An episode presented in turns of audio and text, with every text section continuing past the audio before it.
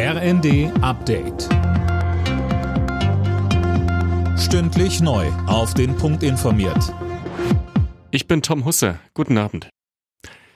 Die zweite Tarifrunde für die Beschäftigten von Bund und Kommunen ist zunächst ohne ein Angebot der Arbeitgeberseite gestartet. Die Tarifparteien liegen gerade noch weit auseinander, hieß es am Rande der Beratungen. Die Gewerkschaften fordern einen Lohnplus von mindestens 500 Euro. Die kommunalen Arbeitgeberverbände halten das für unbezahlbar. Verdi drohte vorab mit weiteren Streiks. Gewerkschaftschef Frank Wernicke. Wir schauen uns an, wie die Verhandlungen verlaufen. Wir setzen darauf, dass die VKA und der Bund ein Angebot macht, was eine Lösungsperspektive bietet, dass wir als Verdi in der gesamten Breite des öffentlichen Dienstes streik- und mobilisierungsfähig sind, hat sich, glaube ich, gezeigt in den letzten Wochen und natürlich ist das auch jederzeit ausbaubar. Die Stiftungsförderung in Deutschland ohne Fördergesetz ist verfassungswidrig. Das hat das Bundesverfassungsgericht entschieden.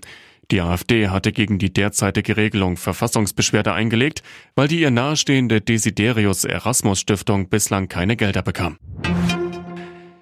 Die Stimmung in der deutschen Wirtschaft wird wieder besser.